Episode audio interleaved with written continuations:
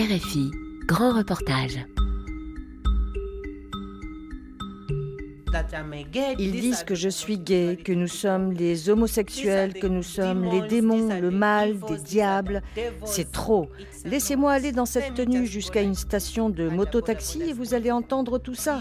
Parfois, certains vont juste vous pousser en demandant de leur dire ce que je suis.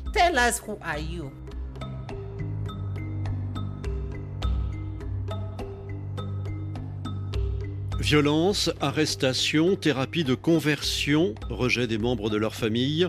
En Ouganda, déjà considéré comme l'un des pays les plus répressifs envers la communauté LGBT, le Parlement a validé le 2 mai dernier une proposition de loi anti-homosexualité allant jusqu'à la peine de mort dans certains cas. Le texte doit encore être signé par le président avant promulgation. Dans la capitale, Kampala, pour leur sécurité, les membres de la communauté LGBT ont toujours dû dissimuler leur identité et orientation sexuelle, une précaution encore plus nécessaire depuis le début de l'année et l'augmentation des discours de haine. En Ouganda, la vie cachée de la communauté LGBT, c'est un grand reportage de Lucie Mouillot.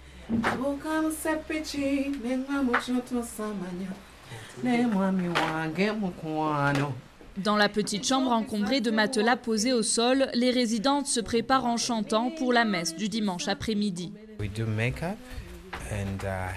On se maquille, on coiffe celles qui ont des cheveux naturels et on donne des perruques à celles qui n'en ont pas. Puis on se charge de la tenue. C'est un jour où nous nous réunissons pour prier, ce qui est très beau. Et on s'amuse, on discute entre nous et avec Dieu.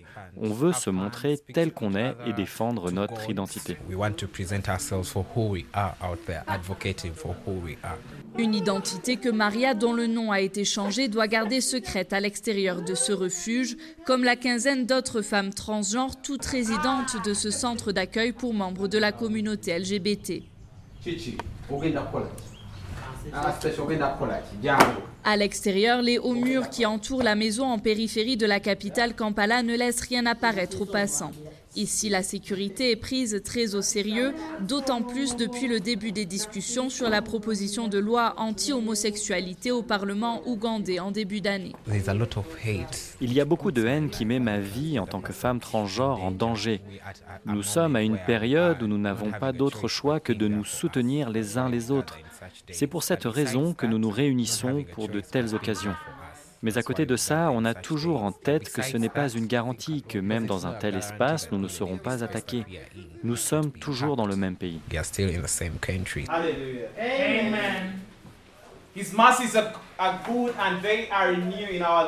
Pendant la cérémonie menée dans le salon de la résidence, plusieurs croyants prennent la parole pour s'exprimer sur les difficultés des LGBT en Ouganda. Des messages repris par le pasteur qui, le reste du temps, officie dans une église évangélique où il garde caché son homosexualité. Ce n'est pas simplement dans une église, mais dans un espace inclusif, un espace où on les comprend et où on les apprécie. Maintenant, nos sœurs, les femmes transgenres, qui se sentent bien en robe et qui se sentent belles, ces personnes ne peuvent pas s'habiller comme ça et aller dans une autre église. Mais ici, tu peux te mettre en robe, venir et servir Dieu. Dieu vous aime et c'est votre force. Peu importe ce que vous êtes, homosexuel, femme transgenre, lesbienne, intersexe, bisexuel, c'est là que Dieu a placé votre force.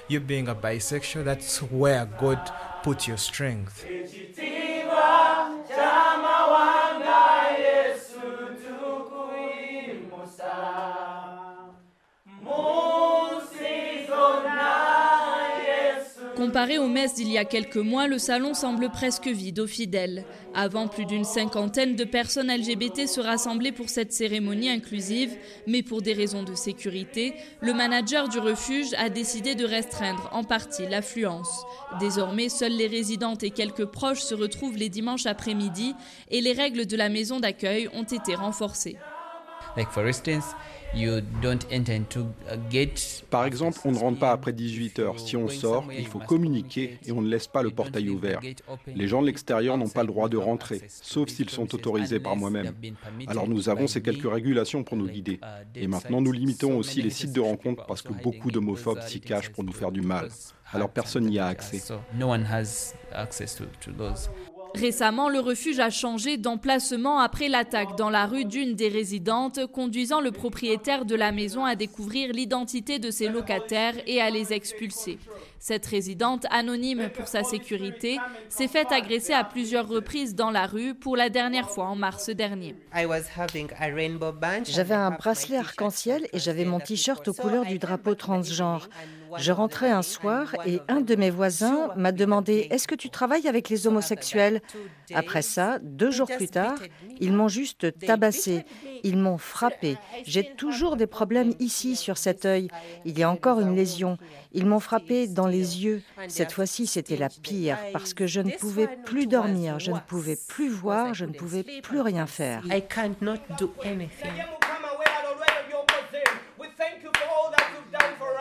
Depuis son agression, la jeune femme a toujours des troubles de la vue. Encore ébranlée, elle ne sort presque plus de la maison d'accueil, gardant en tête les paroles de ses attaquants. Ils disent que je suis gay, que nous sommes les homosexuels, que nous sommes les démons, le mal, des diables. C'est trop. Laissez-moi aller dans cette tenue jusqu'à une station de mototaxi et vous allez entendre tout ça. Parfois, certains vont juste vous pousser en demandant de leur dire ce que je suis. Dans le refuge, toutes les résidentes sont conscientes de risquer d'être elles aussi victimes d'actes de violence en particulier durant cette période de hausse des discours de haine contre les LGBT. La proposition de loi est votée et son titre est établi. Le 2 mai, les députés ougandais ont validé à une seule voix près de l'unanimité la proposition de loi amendée à la demande du chef de l'État Yoweri Museveni, Anita Among, présidente du Parlement. Aujourd'hui, le 11e Parlement est encore une fois entré dans l'histoire de l'Ouganda, du monde, de l'Afrique, et a clairement traité de la question de l'homosexualité, cette question morale dont nous parlons tous les jours pour le futur de nos enfants, pour la protection de la famille. Et je veux remercier le président d'être avec nous sur cette proposition de loi. Protégeons les Ougandais, protégeons nos valeurs, nos vertus. Nous avons une culture à défendre. Le monde occidental ne viendra pas gouverner l'Ouganda.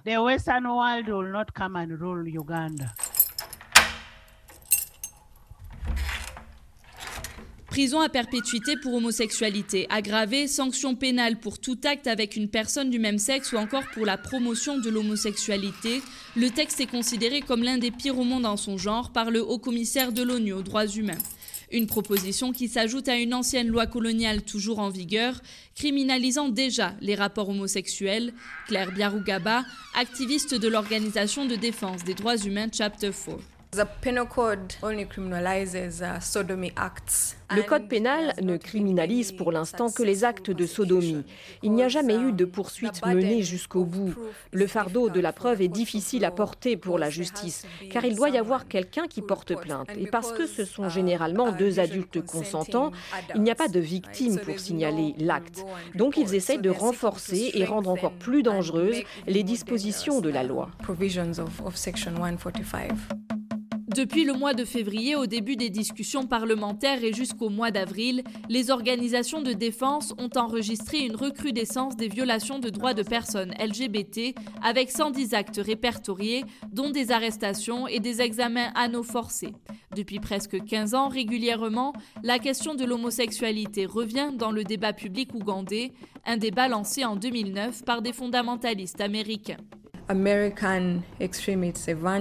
Les extrémistes évangélistes américains de Family Watch International et le prédicateur Scott Lively sont venus en Ouganda et ont rencontré des députés. Ils ont prêché cette rhétorique anti-homosexuelle. Comment la communauté LGBT aurait pris le contrôle du monde occidental, comment l'Ouganda devait devenir une lueur d'espoir pour la préservation de la famille traditionnelle et pour sauver les enfants des recrutements? L'organisation SMUG a ensuite porté plainte contre Scott Lively pour crime contre l'humanité. Et dans l'un des emails qui était dans leur dossier, nous avons vu que Scott Lively était tant impliqué qu'il révisait le langage dans la loi. Début avril, l'organisation Family Watch International a de nouveau visité l'Ouganda et rencontré la famille présidentielle, seulement quelques jours après le premier vote au Parlement de la proposition de loi anti-homosexualité. So you're welcome. This is really a house of hope. Je vous souhaite la bienvenue. Nous sommes à la Maison de l'Espoir Rila, affiliée à la Rila Women Foundation. C'est un endroit pour les personnes de la communauté LGBT, des femmes principalement, des transgenres, femmes et hommes, des enfants qui n'ont nulle part où aller parce qu'ils sont de la communauté LGBT. La plupart ont été chassés de leur école, expulsés, leur famille les a rejetés et ils n'ont pas d'autre refuge. Dans cette deuxième résidence, les appels de personnes en détresse à la recherche d'une maison d'accueil ont augmenté depuis les débats au Parlement. Mais la responsable du lieu redouble de précautions. Il faut dire qu'en plus de cinq ans d'existence, le refuge a dû déménager à deux reprises après une descente des autorités la dernière était il y a plus d'un an. D'abord, le président du conseil local est venu frapper au portail. Quand ils ont ouvert, il est entré pour regarder ce qu'on faisait à l'intérieur, puis il est allé chercher son comité. Quand ils en ont terminé avec les résidents, en les déshabillant pour vérifier si c'était des hommes ou des femmes, ils sont allés aussi loin que de les harceler et de toucher leurs parties intimes pour prouver leur genre. C'était très traumatisant. Puis, au moment où la police est arrivée, les voisins étaient partout autour du portail. Ils voulaient voir, ils voulaient jeter des pierres, tuer, brûler toutes les personnes qui sortaient. Ils ont dû être jetés dans le van de police pour pouvoir sortir en sécurité.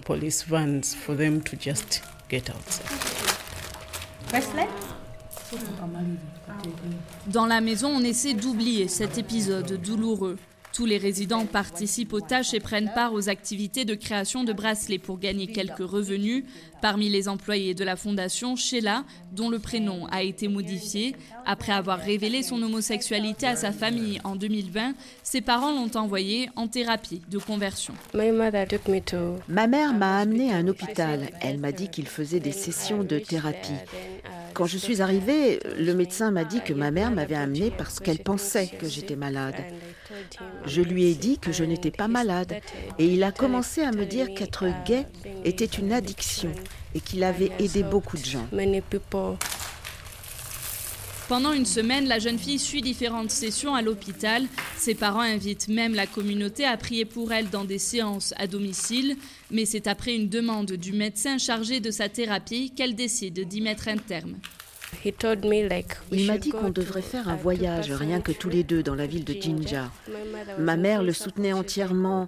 Elle disait qu'il ferait tout pour que je change à n'importe quel prix, que c'était mauvais pour la famille et qu'il pensait que j'allais convertir ma sœur, ce qui est absurde. Le jour suivant, j'étais censée retourner en thérapie. Mais j'ai réfléchi. Et si cet homme voulait me violer? Je devais partir avec lui, rien que tous les deux. Moi, toute seule avec un homme. Et il me disait la veille justement qu'il pouvait me changer. Sheila pense avoir échappé à un viol correctif, une pratique répandue en Ouganda où des hommes violent des femmes lesbiennes dans l'objectif de changer leur orientation sexuelle. Après cet épisode, la jeune femme a quitté sa maison familiale et reste depuis trois ans dans différents refuges LGBT de Kampala. Tous les parents ne rejettent pas leurs enfants LGBT, certains deviennent même de précieux alliés pour la communauté. Nous sommes dans le nord de Kampala, dans un restaurant où nous rencontrons deux mères de femmes transgenres, membres d'un groupe de parents signataires d'une lettre ouverte adressée au président Yoweri Museveni, publiée le 28 mars dernier. J'ai signé cette lettre parce que je veux me battre pour les droits de nos enfants. Imaginez, entendre que des gens veulent lapider jusqu'à la mort mon enfant ou le mettre en prison pour 100 ans, ça me fait très mal. C'est pour ça que j'ai signé la lettre, parce que nos enfants ont le droit de faire ce qu'ils veulent. Tout le monde a le droit d'agir comme il le souhaite. Je suis choquée quand j'entends qu'ils veulent faire une loi pour les mettre en prison pour la vie. Ça me dégoûte. Nos enfants ne sont pas des criminels ou contre le gouvernement. Ils sont bien plus que leur orientation et identité sexuelle. Ce sont des citoyens ougandais comme nous tous, écrivent les mères signataires de la tribune. Femmes au foyer, vendeuses de marché, ces parents ont dû dépasser leurs propres préjugés avant d'accepter leur situation. Moi, je n'avais pas demandé à mon fils son orientation sexuelle. Je l'ai appris un jour où il a été arrêté et il a été envoyé en prison. Il l'avait arrêté quand il était avec d'autres hommes. C'est comme ça que je l'ai appris. Quand il est sorti de prison, je lui ai demandé quand il avait commencé.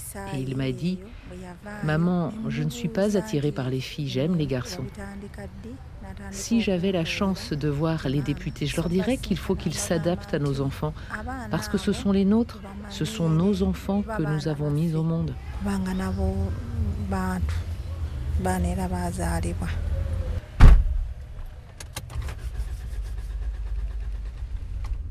Parmi les autres alliés de la communauté LGBT, tous ceux qui aident à l'accès des personnes marginalisées dans les services de santé. Parmi eux, Casablanca, en et pull la jeune femme transgenre s'habille le plus discrètement possible quand elle est à l'extérieur. Direction une clinique de Kampala spécialisée dans les soins contre le VIH. Nous allons à l'hôpital où nous allons récupérer des médicaments, notamment pour les maladies sexuellement transmissibles, certains produits aussi comme des préservatifs et du lubrifiant, ou alors des médicaments TLD pour les séropositifs. Tout est gratuit, il y a des médecins et des infirmières spécifiques qui travaillent avec nous. Si un groupe de femmes transgenres venait à l'hôpital, on sentirait que tout le monde nous regarde de biais, nous montre du doigt. Alors c'est plus simple que j'y aille moi-même, je récupère pour les autres et je leur amène les médicaments.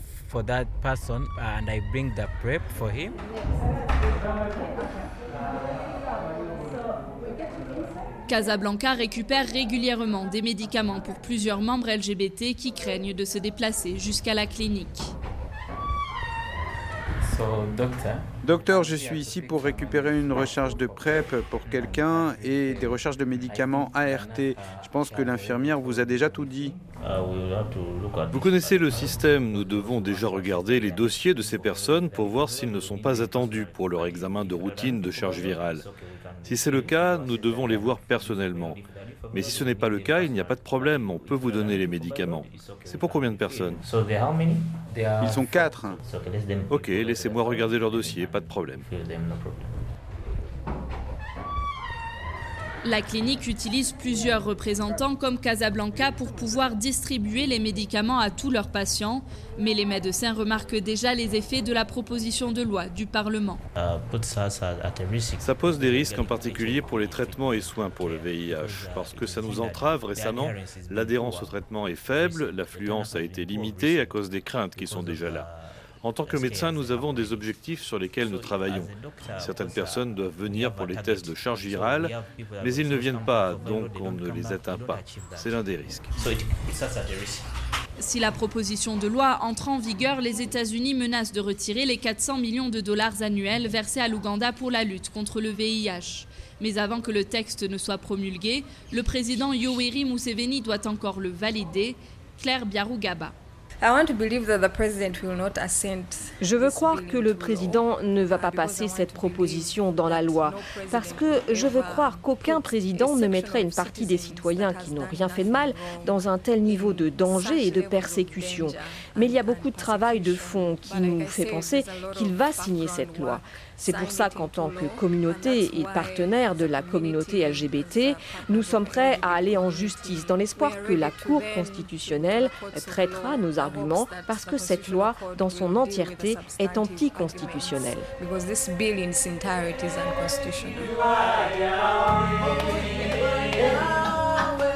En Ouganda, la vie cachée de la communauté LGBT, un grand reportage de Lucie Mouillot, réalisation Eva Piedel.